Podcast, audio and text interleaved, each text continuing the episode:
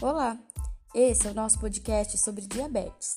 O nosso grupo é formado por Beatriz, Diogo, Stephanie e Mirielle. Nesse episódio, vamos entender mais sobre a diabetes, seus tipos, sintomas, tratamento e complicações.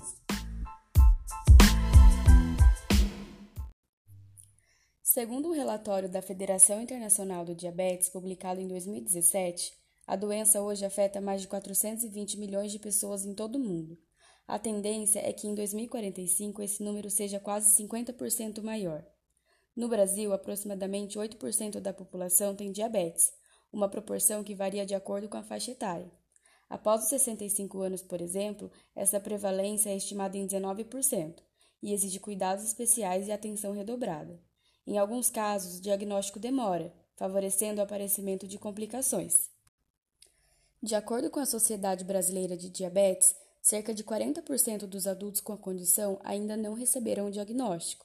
Isso é preocupante. Períodos prolongados de hiperglicemia podem danificar órgãos, nervos e vasos sanguíneos de maneira irreversível.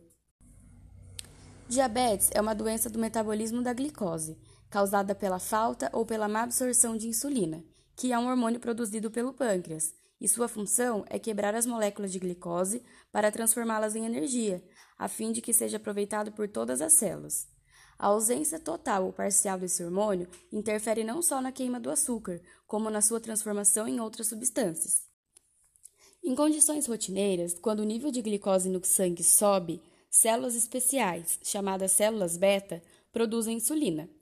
Assim, de acordo com as necessidades do organismo no momento, é possível determinar se essa glicose vai ser utilizada como combustível para as atividades do corpo ou será armazenada como reserva, em forma de gordura. Agora vamos falar um pouquinho sobre os tipos de diabetes. O diabetes tipo 1 representa cerca de 10% dos casos e é provocado por um processo autoimune. O organismo confunde alguma estrutura própria com um agente invasor e ativa seu sistema de defesa para acabar com ela. Nos pacientes com esse tipo, o sistema imunológico ataca as células beta no pâncreas, responsável pela produção de insulina. O diabetes tipo 2, que representa a maioria dos casos com cerca de 90% dos pacientes, o corpo não consegue utilizar adequadamente o hormônio que metaboliza a glicose, condição chamada de resistência à insulina.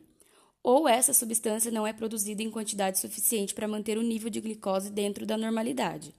Apesar de ser mais frequentes em adulto, a partir dos 40 anos de idade, o número de adolescentes e até crianças diagnosticadas com diabetes tipo 2 aumentou nas últimas décadas, à medida que a população tornou-se mais obesa. Diabetes gestacional é o quadro de hiperglicemia que pode se manifestar na gravidez, em geral no terceiro trimestre, e quase sempre desaparece após o parto. Isso acontece porque a placenta produz alguns hormônios que resistem à insulina, e para piorar, o crescimento do feto também aumenta a demanda pela substância. Esse é um dos motivos pelos quais as gestantes são orientadas a praticar exercícios, ter uma dieta saudável e fazer exames de glicose. Estudos mostram que a prelevância do diabetes gestacional no Brasil varia de 2,5% a 7%. Mulheres que desenvolvem o quadro na gravidez são mais propensas a ter diabetes do tipo 2 mais tarde. Não se sabe com certeza quais os fatores de risco para desenvolver o diabetes tipo 1, mas a genética exerce um papel importante. Ter um parente próximo com a doença aumenta a probabilidade de apresentar o problema. A maior parte dos casos é diagnosticada na infância ou na adolescência, mas também pode acontecer de um adulto descobrir a condição. De qualquer forma, não há como evitar esse tipo de diabetes. No diabetes tipo 2, a genética também está envolvida, mas existem fatores de riscos relativos ao estilo de vida que são evitáveis pressão alta, colesterol, triglicéridos elevados, sobrepeso e obesidade. Os sinais mais comuns associados ao excesso de açúcar no sangue são fome e sede excessiva, aumento da frequência urinária, infecções constantes como de bexiga ou de pele, fadiga, visão turva, perda de sensibilidade ou formigamento nos pés ou nas mãos, feridas que demoram muito para cicatrizar e perdas de peso sem razão aparente. Agora falando um pouquinho sobre o tratamento, Planejamento alimentar é o primeiro passo após o diagnóstico. Consultar uma nutricionista que vai elaborar um plano com base nas necessidades e preferências de cada paciente. O consumo de carboidratos, inclusive aqueles presentes em frutas, legumes e cereais saudáveis, deve ser controlado e deve-se dar preferências para itens de baixo índice glicêmico, ou seja, que não geram um pico de glicose no sangue. É necessário que os diabéticos pratiquem a insulinoterapia.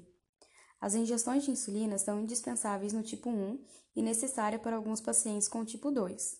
Hoje existem canetas com agulhas muito finas, que facilitam a aplicação e causam muito menos desconforto do que antigamente.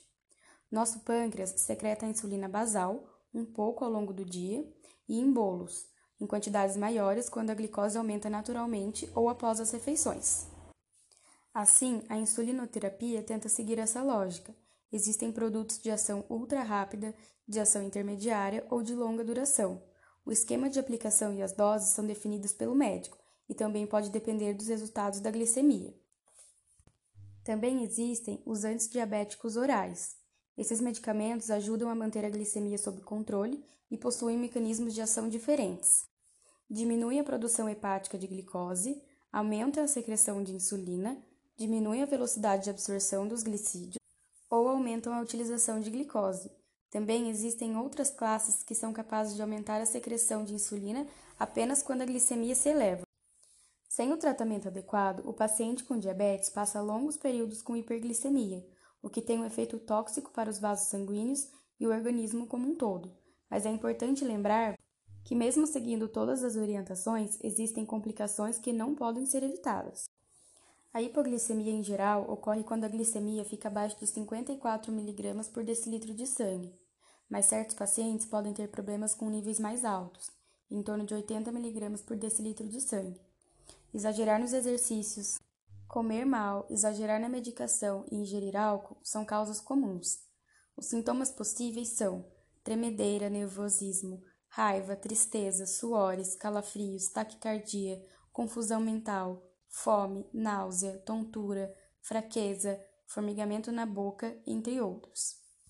Por outro lado, temos a hiperglicemia, que mesmo após iniciado o tratamento é comum acontecer alguns episódios. Isso pode ocorrer se a dose de insulina ou dos remédios estiver incorreta, por excesso na alimentação, estresse, gripes, entre outros.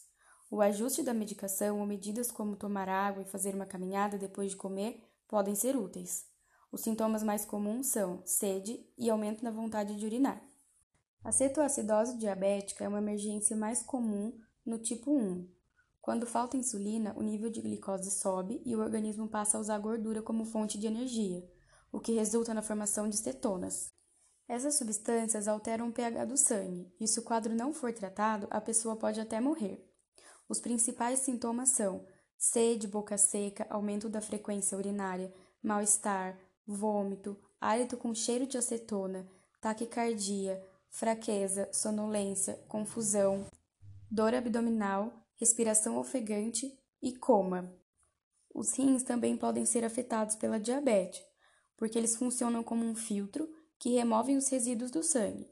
Substâncias muito pequenas passam pelos capilares e são eliminados pela urina, enquanto as moléculas grandes de proteína continuam na circulação.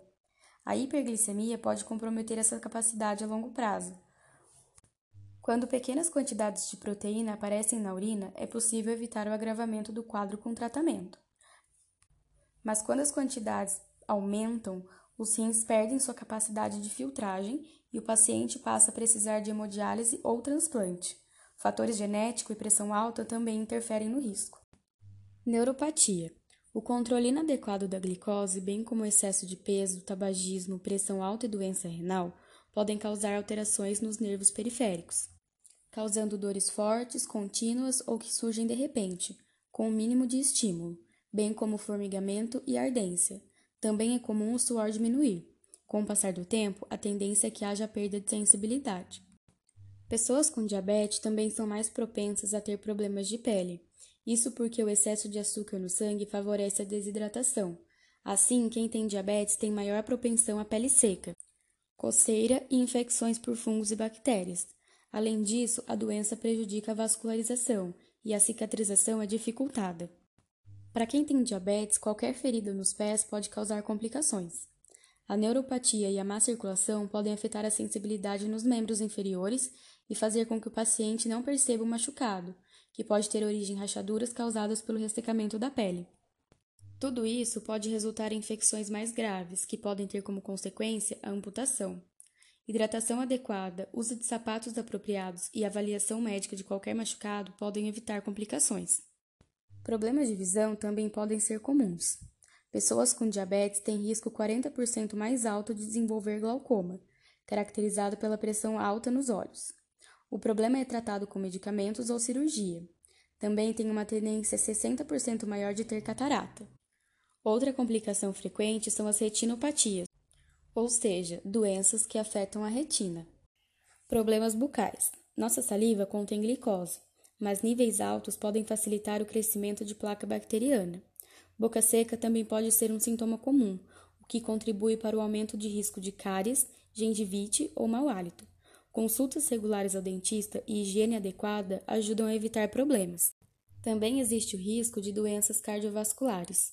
Isso porque a diabetes pode afetar os vasos sanguíneos, aumentando o risco de infarto e derrames. Por isso, o controle de outros fatores de risco, como a hipertensão, obesidade, tabagismo, colesterol e triglicérides, precisa ser levado mais a sério por quem sofre de diabetes.